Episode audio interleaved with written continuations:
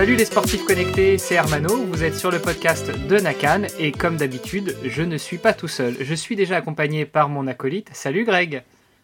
Salut Hermano.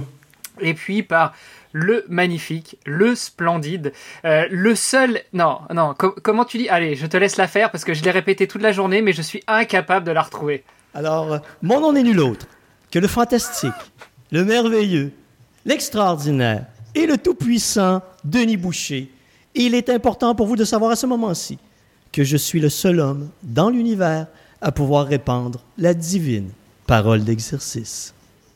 Et à être qualifié de grand consultant suprême du podcast de Nakan, n'est-ce pas? Donc vous l'aurez tous reconnu. Grand consultant suprême sera sur mon site internet. Merci Denis. Donc vous l'aurez compris, nous recevons encore une fois Denis ce soir et euh, comme pour le deuxième épisode où il est venu nous rendre visite, on va répondre à une question d'un auditeur. Globalement, euh, l'épisode d'aujourd'hui va tourner autour des filières énergétiques. C'est bien ça, messieurs? Oui. C'est ouais, c'est ça, ouais. Donc messieurs, juste pour euh, recentrer le débat, pour euh, savoir euh, déjà à qui on va répondre, je vous propose de lire la question de notre auditeur. C'est une question que notre auditeur a posée via Twitter. C'est Jean-Christophe qui demande dans l'épisode numéro 7 où le doc était invité, il dit que les lipides ne peuvent pas être transformés en glycogène. Point question dans ce cas, mais quand on court en aérobie soft, euh, on consomme juste des lipides, j'ai du mal à comprendre. Donc Denis, eh bien, la, parole est à toi. Merci messieurs. Alors, on va parler de filière énergétique. Notre énergie, notre corps fonctionne avec de l'énergie chimique, qu'on appelle de l'ATP, adénosine triphosphate. Mais, appelons-le rejet, si on veut simplifier la chose aujourd'hui. Rejet est donc notre énergie chimique et cette énergie chimique provient de trois sources, les protéines, les lipides et les glucides. Dans le processus de dégradation, c'est ainsi que le corps, les mitochondries à l'intérieur de nos magnifiques cellules musculaires, dégradent les protéines, lipides, glucides pour en extirper l'énergie chimique. Attends, t'as été trop vite, t'as été trop vite. Je pense qu'il y en a qui t'ont perdu. Déjà, donc t'as défini l'ATP, on va dire que c'est des rejets euh, qui permettent de synthétiser de l'énergie. Les mitochondries, c'est ces petites bébêtes qu'on voit à l'école, euh, je me rappelle au collège. Les foyers biologiques dans notre corps, qu'on appelle mitochondries. Ok, et donc tu nous as dit que l'énergie provenait des glucides, des lipides et... Euh, des protéines. Des acides aminés constituant des protéines. D'accord. Est-ce que, euh, alors sans sans donner une explication très précise, mais en schématisant, euh, grossièrement, euh, quel type d'aliments vont contenir principalement des lipides, quel type vont contenir principalement du glucide, et quel type vont contenir principalement des protéines. Euh, voilà. Juste vraiment pour schématiser. On ne dit pas que c'est 100% de ces des aliments qui contiennent ça, mais pour schématiser, pour que nos auditeurs comprennent bien. Généralement, quand on parle de glucides, on parle de glucose, on parle de sucre. Donc, tout ce qui est pain, pâtes, céréales, vous allez retrouver principalement des glucides. Euh, les aliments raffinés, vous allez retrouver énormément de sucre, sucre libre. Euh, au niveau des protéines, les viandes, viande blanche, viande rouge, euh, tofu, ans pour les végétariens.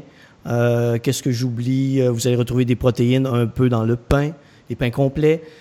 au niveau des lipides, vous allez en retrouver dans les viandes rouges, vous allez en retrouver dans les huiles, les huiles végétales, vous allez en retrouver dans les avocats, et vous allez en retrouver dans les produits laitiers. Je crois que j'ai fait le tour généralement. Voilà, comme ça, ça donne déjà un, schéma un peu global pour nos auditeurs. Surtout s'ils sont en train de courir, comme ça, ils, visualiseront bien la chose. Maintenant, pour simplifier la vie de. Quand, quand je parle de filière énergétique, pour simplifier la vie des gens, je dis toujours qu'au repos et à un effort de basse intensité, on utilise des lipides et que par la suite, lorsqu'on on, traverse le seuil d'échange gazeux, dont nous avons déjà parlé dans un épisode précédent, on utilise principalement des glucides. Mais ce n'est que schématisé, parce qu'au repos, nous utilisons en tout temps des lipides, des glucides et des protéines. Le sous-produit de l'utilisation des glucides est l'acide lactique. Au repos, nous produisons de l'acide lactique. Mais principalement, ce que nous allons observer, au repos est une utilisation principalement orientée vers les lipides. Ça, c'est notre base. Lorsqu'on commence un exercice de basse intensité, la marche, nous allons encore utiliser des glucides, euh, des lipides, Lipides, lipides, lipides, Denis. Nous allons utiliser vraiment des lipides. Si j'augmente l'intensité et que ça va encore bien pour moi, je vais encore utiliser des lipides. Mais il va arriver une certaine intensité de l'effort où les lipides ne seront plus une source d'énergie suffisamment rapide pour répondre à la demande énergétique. Et donc, mon corps va transiter vers l'utilisation des glucides. Il va y avoir une zone tampon où je vais utiliser 50% de lipides, 50% de glucides. J'augmente l'intensité, je vais être à 70% de glucides, 30% de lipides. Et il va Les sources de protéines, là. Les protéines, je m'en un peu plus tard. j'y arrive, j'y arrive. Euh, et ensuite, je vais transiter à 100% sur l'utilisation des glucides. Et le sous-produit est, de, est l'acide lactique, que je réutilise également comme source d'énergie. Les protéines servent au maximum à 10% de la production de l'énergie. Les protéines sont principalement utilisées dans la synthèse des protéines au niveau musculaire, des enzymes, euh, des viscères. Donc, la base du système de, notre corps, mais en production d'énergie, au maximum 10% Les lipides restent des lipides. Si vous en consommez trop, ils vont être stockés dans vos cellules adipeuses. Les glucides peuvent être transformés en lipides si vous en consommez trop et donc être stockés en gras dans vos cellules adipeuses. Les protéines, si vous en consommez trop, vont être excrétées le surplus dans les urines ou être stockées en gras. Mais les protéines peuvent aussi servir à la production de glucides, peuvent être transformées. Donc, c'est un, une source assez souple, les protéines, qui peut être transformée en gras ou être transformée au niveau en glucides. Et c'est vraiment cette base de fonctionnement du repos à l'effort maximal qu'on voit. Et ça, on le mesure avec ce qu'on appelle euh, le ratio d'échange respiratoire, qui est le volume de CO2 observé que vous expirez divisé par le volume d'oxygène que vous consommez. Mais ça, c'est assez complexe. Alors moi, quand je fais un test de VO2 max, maintenant, je réalise tout simplement, ah, je mets en graphique la relation qui existe entre l'évolution de votre fréquence cardiaque et l'évolution de la charge de travail. Ça me donne une courbe qui est identique à ce que j'effectuais, à ce que je voyais lorsque j'effectuais un test de VO2 max avec un analyseur de gaz respiratoire. Et ça, ça m'indique, j'ai des points de transition et ça m'indique ce qui se passe dans votre corps, quel est le carburant que vous utilisez. Donc, en gros, pour ceux qui font uniquement des tests avec mesure de l'acide lactique sur tapis ou sur vélo et qui voudrait aussi le doubler par un test de spirométrie, voire même combiner les deux, tu es en train de dire que ça sert pas à grand chose, que simplement l'analyse de des lactates avec la mesure de, la, fréquence cardiaque suffise. La mesure de la fréquence cardiaque en relation avec la charge de travail. D'accord. Et je vais voir, on peut mesurer la production d'acide lactique, mais euh, avec un analyseur de lactate portable, mais moi, je, ne le fais plus parce que je suis capable d'identifier avec les inflexions dans la courbe que j'obtiens lorsque j'effectue un test. On vous l'a dit, hein, c'est le seul et l'unique, le magnifique docteur Denis Boucher. les années d'expérience finissent par servir. Alors, euh, moi, messieurs, ce que je vous propose de faire maintenant, euh, Denis nous a clairement expliqué, schématisé toute cette, euh, toute cette, tout ce processus hein, de transformation des lipides, des glucides, etc. Mais moi, comme la plupart des, des, des, auditeurs du podcast, je suis pas euh, spécialiste, docteur en, en, recherche médicale, je suis pas entraîneur, je suis pas voilà. Donc, je vous propose de résumer ce que j'ai compris et probablement ce que les auditeurs de, du podcast ont compris aussi. Et puis vous me dites si je me trompe ou pas en, en, en simplifiant tout ça. T'as pas besoin de vous voyer Denis, hein, tu peux lui dire tu. Alors, Denis, tu vas me dire si je me trompe ou pas. Si j'ai rien compris, euh, c'est ta faute, Denis. Alors maintenant, maintenant, instant de vérité. Moi, ce que j'ai compris, c'est qu'il y a trois filières énergétiques, les lipides, les glucides, les protéines. Oui. Ensuite, ce que j'ai compris de ce que tu nous as dit au tout début, c'est que le corps humain, pour fonctionner, pour avancer, pour euh, continuer à vivre, il n'utilise pas des lipides, il n'utilise pas des glucides, il n'utilise pas des protéines, il utilise de l'ATP. Semi-bonne réponse, un demi-morceau de robot il a besoin des protéines, lipides et glucides afin d'obtenir de l'ATP. De synthétiser. Ouais, d'accord. Donc en fait, j'ai bien compris la chose. C'est-à-dire que le, carburant final du corps, c'est ni les lipides, ni les glucides, ni les protéines, c'est de l'ATP. Voilà. Par contre, pour produire cet ATP, il va dégrader soit des lipides, soit des glucides, soit des protéines. Et enfin, euh, au niveau du processus de l'entraînement et de, de l'activité euh, physique, c'est que si je m'entraîne à une intensité basse, euh, je vais dégrader principalement des lipides pour obtenir cet ATP. Voilà. Si je m'entraîne à intensité modérée, je vais commencer à intégrer dans cette dégradation des lipides aussi du, du glucide, du sucre. Et puis, euh, dans une proportion qui reste aux alentours de 10%, il y a toujours un peu ces protéines qui sont également utilisées et dégradées également en ATP pour fournir l'énergie du corps humain. Écoute, t'as 95% à ton examen. Et puis les 5% restants, si j'ai bien compris la fin de ce que tu nous as expliqué, c'est que en faisant des tests comme tu, ceux que tu proposes ou ceux qu'on peut faire des tests d'effort, alors peu importe qu'on analyse l'échange gazeux, la fréquence cardiaque, la lactatémie, etc., mais en faisant ce genre de tests, on arrive à détecter pour chaque individu à quel niveau le changement s'opère, c'est-à-dire à quel moment euh, il va arrêter euh, de consommer principalement des, des lipides pour passer aux glucines. C'est tout à fait exact. Moi, j'ajouterais une chose. On peut définir à- pour un individu à un instant T, suivant son niveau d'entraînement, euh, son seuil d'échange gazeux, n'est-ce pas? Oui. puisque euh, bah, on le sait et c'était quand même quelque chose qu'on voulait rajouter au niveau des auditeurs que euh, suivant le niveau d'entraînement, suivant que l'on s'entraîne beaucoup ou pas et en respectant les recommandations de s'entraîner à 80% en endurance et 20% plutôt en fréquence élevée, le seuil d'échange gazeux va pouvoir évoluer à la hausse ou à la baisse. Voilà. Et Hermano, tu viens de pointer, mettre le doigt sur quelque chose d'absolument fascinant. C'est que votre l'amélioration de votre condition physique ou la dégradation de votre condition physique se reflète dans votre capacité d'utiliser les lipides et les glucides et à quelle intensité tout cela se manifeste. Parce que tous les coureurs ou même les cyclistes vont faire des tests de, de vitesse, aérobie, vitesse maximale aérobie ou de pu- puissance aérobie maximale, mais ça nous donne un chiffre. Euh, petit rappel, petit rappel, vitesse aérobie, vitesse anaérobie, puisqu'on est sur les seuils d'échange gazeux et les filières énergétiques. Vitesse maximale aérobie, c'est lorsque vous faites un test maximal. On vous donne une vitesse normale. C'est un, c'est un terme général pour évaluer votre capacité maximale. Donc là, on est en, en consommation à 100% de, de glucose, de glucides. Oui, tout à fait. Tout à fait. Normalement, un test de VO2 max, on vous fait transiter. C'est un test progressif. On part de zéro, on vous fait marcher, on augmente la vitesse de marche, on vous amène à la course, on fait progresser l'intent de la vitesse de la vitesse jusqu'à ce que vous atteigniez votre capacité aérobie maximale. Mais vous êtes, on appelle capacité aérobie maximale, mais vous êtes 100% en consommation de glucides à ce moment, au maximum de vos capacités. Ok. Et ce que l'on veut, donc, l'entraînement doit déplacer les différents seuils. J'en reparle, nous en avons déjà parlé dans un épisode précédent, mais votre seuil d'échange gazeux est la transition entre l'utilisation des lipides et des glucides. Euh, C'est en anglais le Maximal Lactate Steady State. Lorsque vous transitez vers l'utilisation des glucides, le sous-produit d'utilisation est l'acide lactique, mais vous réutilisez l'acide lactique grâce à l'oxygène en source d'énergie.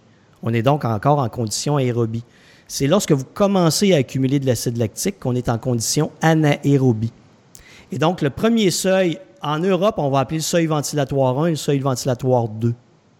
Donc, le seuil ventilatoire 1 est le seuil d'échange gazeux.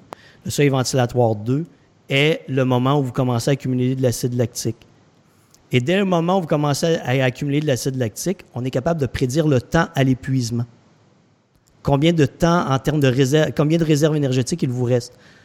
C'est vraiment, fascinant. Et ce qu'on veut, si vous êtes un athlète d'endurance, ce que je vais vouloir, c'est que le seuil d'échange gazeux apparaisse le plus tard possible. Donc, à, la plus haute intensité possible. Si vous vous entraînez et que votre VO2, mais imaginons que votre VO2 max soit à 58, ce qui est très bon, et que vous vous entraînez et votre seuil, votre VO2 max augmente à 60, mais que votre seuil d'échange gazeux diminue de 5% Êtes-vous meilleur? Non, non, non, moins bon. Moins bon, effectivement. Donc, c'est pour ça que quand je, quand je rencontre des athlètes, je leur dis souvent, quand vous faites un test de VMA, de, de vitesse maximale aérobie, vous n'avez qu'un chiffre. Vous n'obtenez qu'un 58 ou un 60. mais vous, vous avez, vous n'avez aucune information sur votre progression réelle. Parce que un marathonien qui a un VO2 max de 55, mais dont le seuil d'échange gazeux apparaît à 90% de sa capacité maximale, est nettement plus efficace qu'un marathonien avec un VO2 max de 60, dont son seuil d'échange gazeux apparaît à 40% de sa capacité aérobie maximale. Ce qui est logique finalement, parce que si on reprenait l'analogie qu'on a déjà faite dans un épisode précédent, l'analogie de la voiture de course, euh, on consommera moins, on fera une plus longue distance en roulant à, à 100 km/h qu'en roulant à 300 km/h, puisqu'on consommera moins d'énergie. Oui. Et le seuil d'échange gazeux vous indique la fréquence cardiaque en deçà de laquelle vous devez vous entraîner pour brûler, utiliser des lipides. Et théoriquement, si vous carburez sur les lipides, vous pouvez courir indéfiniment. C'est certain que la, musculature va finir par se fatiguer, mais vous comprenez que les ultramarathoniens se tiennent dans cette zone. Mm-hmm. Et moi, l'avantage que, j'ai en travaillant avec des ultramarathoniens, c'est de voir ce seuil d'échange gazeux-là progresser à 50% de la capacité maximale, à 70, à 80, à 90 de la capacité maximale. Et ça, ça devient des machines de guerre incroyables. Mais tu vas dire qu'on a déjà vu des gens qui ont un seuil d'échange gazeux à 99% du seuil maximal? Et au-delà de 90, j'en ai jamais vu. Peut-être. Écoute, les marathoniens, les Kenyans, les, les, meilleurs, les meilleurs coureurs au monde, ont, ont des seuils d'échange gazeux extrêmement. Peut-être à 95, j'en ai jamais. Euh, à 95 j'en ai jamais. Je les ai jamais évalués comme tels mais possiblement, pour courir à des vitesses comme ça, possiblement qu'on n'est pas très loin de la capacité maximale. Alors, je, vais laisser après euh, Greg poser sa question parce que je vois que tu trépines, Greg. Je, voulais, je voulais euh, poser euh, le jalon d'une chose à laquelle tu pourras éventuellement répondre après. Pourquoi est-ce que ce n'est pas bon quand le corps génère de l'acide lactique? Mais vas-y, Greg, pose ta question, on reviendra peut-être là-dessus après. Non, euh, moi, en fait, ce que je voulais demander à Denis, c'est euh, ensuite comment mettre tout ça en application quand on est un sportif, par exemple un marathonien, qui veut s'améliorer et euh, qui veut repousser, par exemple, son, son, temps de soutien, ou alors, comme tu l'as dit, étendre la plage de, fréquence cardiaque dans laquelle il consomme des lipides et puis qui va pas directement taper dans les glucides. Donc, concrètement, tu l'as dit, hein, il faut s'entraîner à basse intensité, il faut pas faire toutes ces entraînements au seuil, on l'a dit déjà dans les épisodes, et on le redit, et on le redit encore, et tout le monde le sait, mais euh, moi je suis encore allé faire un entraînement de course à pied ce soir, juste avant d'entraîner, d'enregistrer ce, podcast, et euh, je vois des gens qui courent sur la piste euh, sur laquelle je courais, quasiment au seuil, 10 km, et puis qui sont fatigués à la fin, donc ils sont contents, ils ont l'impression de faire une belle séance, mais en fait, au fond de moi, je me dis, mais ces gens, cet entraînement, il leur a servi à rien, il leur a pas été profitable. Donc on le sait, on le répète, mais on va le redire encore et on va encore l'entendre de ta bouche, euh, Denis. Ça ne sert à rien de s'entraîner au seuil. Il faut s'entraîner soit plus bas, soit plus haut. Euh, Grégory, il y, a, quelque chose qu'il faut que je mette en, évidence ben, suite à ta question.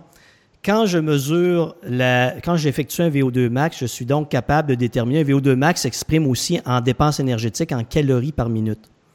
La plupart des gens s'imaginent que lorsqu'ils sont, qu'ils s'entraînent à haute intensité, qu'ils dépensent un maximum de calories et que c'est là que c'est très efficace. L'ours moyen, la personne standard qui court, habituellement, je vais avoir un, un seuil d'échange gazeux. Imaginons un métabolisme de base à une calorie par minute. C'est ce que je vais voir en moyenne chez la plupart des gens. Au seuil d'échange gazeux, l'ours moyen va atteindre une dépense énergétique de 7 calories par minute. À son VO2 max, il va atteindre 11 calories par minute. Vous comprenez que l'écart n'est pas très grand. Donc, lorsque vous traversez le seuil d'échange gazeux, qu'est-ce que vous faites? Vous allez commencer, votre corps va compenser, va tenter de répondre à une demande mécanique de plus en plus grande en vidant davantage et davantage et davantage d'énergie, mais la courbe, votre courbe de dépenses énergétiques plafonne. Et c'est pour ça qu'on s'épuise. C'est pour ça que le seuil d'échange gazeux est un point crucial dans la connaissance de nos capacités. Et j'ai un chercheur à Québec qui ne cesse euh, de me challenger pour me dire Ouais, mais le seuil d'échange gazeux est environ 70% de la capacité maximale pour tout le monde. C'est pas vrai. C'est pour ça que chaque coureur devrait faire régulièrement un test de VO2 max pour être capable de mesurer sa progression, de quantifier le seuil ventilatoire 1, le seuil ventilatoire 2, peu importe comment vous allez l'appeler, et, déterminer est-ce que je suis en train de progresser ou de régresser. Non, jusque-là, j'ai euh, compris. Moi, ce que j'essaye tout le temps de faire, c'est de mettre ça en perspective avec des exemples concrets. Est-ce qu'un test de Cooper, par exemple en course à pied ou euh, un demi-Cooper, est-ce que ça peut donner des informations qui sont pertinentes et que les gens peuvent exploiter eux-mêmes euh, de leur côté pour améliorer leur entraînement? Ou bien est-ce que vraiment tu recommandes de passer par un... Putain, un test de Cooper peut être utile, mais moi je recommande en tout temps un test de VO2 max. Et de vraiment effectuer ce test de manière répétée euh, aux 10 à 12 semaines pour mesurer la progression et aussi prévenir le surentraînement. Mhm. On s'entraîne, on augmente le volume et on présume qu'on améliore notre condition physique, mais moi, je vois très souvent euh, chez mes clients que j'atteins, j'atteins une capacité maximale d'entraînement et d'un test à l'autre, il n'y a pas de progression ou une légère diminution du VO2 max avec une légère descente au niveau des, des seuils. Là, je suis certain que j'ai atteint la capacité maximale au niveau de l'entraînement. Donc, je, vérifie de nouveau. Est-ce que la nutrition est adéquate? Si la nutrition est adéquate, la biomécanique est adéquate, le sommeil est adéquat, il n'y a pas de niveau de stress plus élevé que d'habitude, alors je sais que j'arrive près du surentraînement. Il faut hein? vraiment, si on veut progresser, tenir, tenir un journal d'entraînement. C'est très important et tenir compte de l'ensemble des variables qui affectent ce profil métabolique à l'effort que tu as obtenu ce que tu nous disais lors du dernier enregistrement, à savoir que euh, pour qualifier un entraînement, il faut aussi lui attribuer une note, savoir si on a apprécié l'entraînement, comment est-ce qu'on a senti cet entraînement. Toi, tu l'appliquerais vraiment au quotidien. À chaque fois qu'on fait un entraînement, on note la qualité de notre entraînement, mais aussi la qualité de cet entraînement invisible, qui sont l'alimentation, euh, le sommeil, la récupération, les problèmes familiaux, les problèmes au bureau euh, et autres. Oui, parce que ce dont tu parles, Hermano, c'est que ça permet d'éliminer une problématique majeure que je, rencontre, que je rencontre chez les athlètes, lutter contre leurs émotions négatives. Parce que lorsque ça ne va pas et qu'ils ont l'impression de ne pas atteindre leur objectif, les athlètes vivent tous des émotions négatives. Et qu'est-ce qu'ils font? Ils tentent de lutter contre ces émotions négatives. Pour compenser leurs émotions négatives, ils s'entraînent davantage. Mais moi, ce que je dis, il faut comprendre pourquoi on réussit et pourquoi on échoue, ou pourquoi ça va bien et pourquoi ça va mal? Et donc, lorsqu'on est capable de répondre à ces questions, c'est parce que on a évalué, quantifié, mesuré les variables en lien avec la performance. Et quand on fait ça, on est en contrôle de ses capacités, de la performance, de son évolution. Ce qui nous fait la différence entre un athlète, un sportif amateur et un athlète professionnel, qui globalement se connaît lui-même, connaît son corps, connaît ses émotions et sait jouer avec. Oui, exactement. Prends les, les, les, les, champions du Tour de France. Chaque coup de pédale est quantifié. Rien n'est laissé au hasard. Chaque battement cardiaque est analysé. Alors, c'est certain que ce n'est pas tout, tout le monde qui veut se rendre à de tels niveaux, mais pour arriver à de tels niveaux, il faut une précision extrême comme celle-là. Recentrons sur nos filières énergétiques. Je, divague, excusez-moi, je m'emballe parfois. Non, non, mais c'est assez intéressant et, je pense que ça fait partie d'un tout, hein, de, maîtriser euh, l'intensité de l'entraînement, etc. Bah, c'est ça tend vers une finalité qui euh, qui est euh, euh voilà l'optimisation de son entraînement. Et tout ça ça fait partie d'un ensemble. Et je pense que c'est important d'aborder ces sujets. Alors c'est vrai que dans, euh, cet épisode là euh, on parle de ces filières énergétiques. Et puis surtout bah, c'est un peu notre credo hein, depuis qu'on a lancé le podcast alors ça s'est un petit peu fait naturellement avec Hermano c'est de, mettre les choses vraiment en rapport avec la vie concrète de ce que vivent les, athlètes de ce que vivent les auditeurs de, de ce podcast donc là on a bien compris Denis que toi, tu nous recommandes vraiment d'aller faire un test d'effort régulièrement. Alors, en ce qui me concerne, moi, j'ai prévu, parce que la saison prochaine, j'ai vraiment des objectifs importants au niveau sportif, j'ai prévu d'aller euh, faire un, test d'effort au courant du mois de janvier pour euh, vraiment lancer mon entraînement euh, spécifique pour ma saison 2020 avec des données qui sont précises et puis pour me baser là-dessus. et ensuite, toi, tu recommandes de faire ça régulièrement, donc toutes les 10, 12 semaines, veut dire à peu près tous les 3 mois, aller faire un, test d'effort pour faire le suivi Alors ça va avoir comme avantage bah, de toujours s'entraîner dans les bonnes zones et puis de, vraiment renforcer là où on est un peu plus faible parce que ça va mettre en évidence euh, des, entraînements types qu'on n'aurait pas euh, qu'on pas euh, suivi correctement. Et puis comme tu le dis, ça peut prévenir aussi le surentraînement qui peut guetter n'importe quel sportif qui se met à un entraînement sérieux. Oui, et vos filières, vos filières énergétiques sont le reflet de votre état actuel. Si vous manquez de sommeil, votre niveau de stress est élevé et que je fais un test de VO2 max, il ne sera pas le même, je n'obtiendrai pas les mêmes résultats que lorsque vous êtes en condition optimale. Mm-hmm. Vos filières énergétiques sont le reflet d'un ensemble de variables. Comment vous les utilisez, c'est le reflet d'un ensemble de variables qui est votre corps qualité de votre sommeil, la qualité de votre alimentation, l'efficacité de votre biomécanique, le niveau de stress, les demandes environnementales au niveau de la famille, des amis, des loisirs, tout ça joue un rôle. Le matin, j'ai effectué un test de VO2 max avant qu'on enregistre. Et c'était intéressant parce que la fréquence cardiaque, lorsqu'on a fait la transition vers le seuil d'échange gazeux et que la personne a commencé à utiliser des glucides, c'est à ce moment que la biomécanique se modifie mais j'avais un coureur avec une biomécanique relativement mauvaise. Donc, le genre qui saute au lieu de se propulser vers l'avant. Et donc, comme il sautait, sa course était beaucoup plus musculaire. Et donc, je voyais vraiment sa fréquence cardiaque lorsqu'on a atteint les 140 battements par minute. Ça n'a pas été une progression à 142, 143, 144. C'était une progression 130, 140, 155, 170, et plus la vitesse augmentait, plus sa biomécanique se dégradait, plus il vidait ses réserves énergétiques pour compenser cette perte d'énergie et cette demande musculaire trop exagérée. Et c'est ça qui nous permet de comprendre un VO2 max. Parce que, pensez, avec tout ce qu'on a parlé aujourd'hui, combien d'athlètes s'entraînent au pifomètre? 95% 99 bah euh, écoute, moi j'ai un exemple concret ce soir et j'en parlais avant. Quand je vois les gens qui couraient sur la piste et qui s'entraînaient à côté de moi, quand je, je m'efforçais de garder mes zones basses euh, d'entraînement et que je vois quelqu'un passer à côté de moi quasiment à bout de souffle pour faire sa séance, euh, il y en a beaucoup, beaucoup qui s'entraînent comme ça. Parce qu'en fait, c'est un peu contre nature quand même. Parce que si tu pars t'entraîner, puis que tu as envie de, de, de, te dépenser, puis de te dire je vais progresser en sport, tu l'impression vraiment qu'il va falloir appuyer ton entraînement à chaque fois pour progresser. Et en fait, c'est très difficile d'arriver à se contrôler et euh, d'arriver à, à, à, se gérer à ce niveau-là. Oui, parce que l'entraînement est connu en fonction d'une formule mathématique. Plus je dépense de calories, plus je suis efficace. Mais en réalité, c'est de la physiologie. Mhm. On ne doit pas s'intéresser au nombre de calories minutes. C'est un outil pour nous permettre d'évaluer ce qui se passe, mais ce n'est pas la finalité. La finalité, c'est l'utilisation de vos filières énergétiques. Messieurs, c'est une secte. Je pense que l'entraînement de haute intensité, il y, a, un dieu quelque part qui a inventé une secte. Je ne sais pas son nom le premier, mais il y a des gens qui y croient tellement que même face à l'évidence, tu vas leur remettre un test de VO2 max, tu vas leur dire non, vraiment, avec tout l'entraînement que tu fais à haute intensité, tu étais vraiment mauvais, tu es un athlète pourri, euh, tu n'étais pas bon.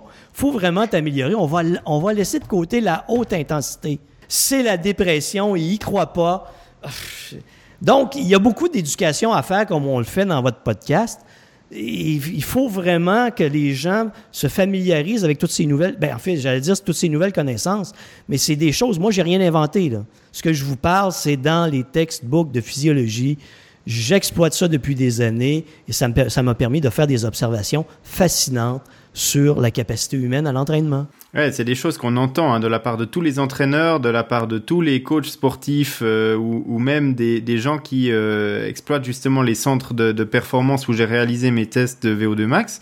Euh, voilà, c'est des choses qu'on nous rabâche à chaque fois.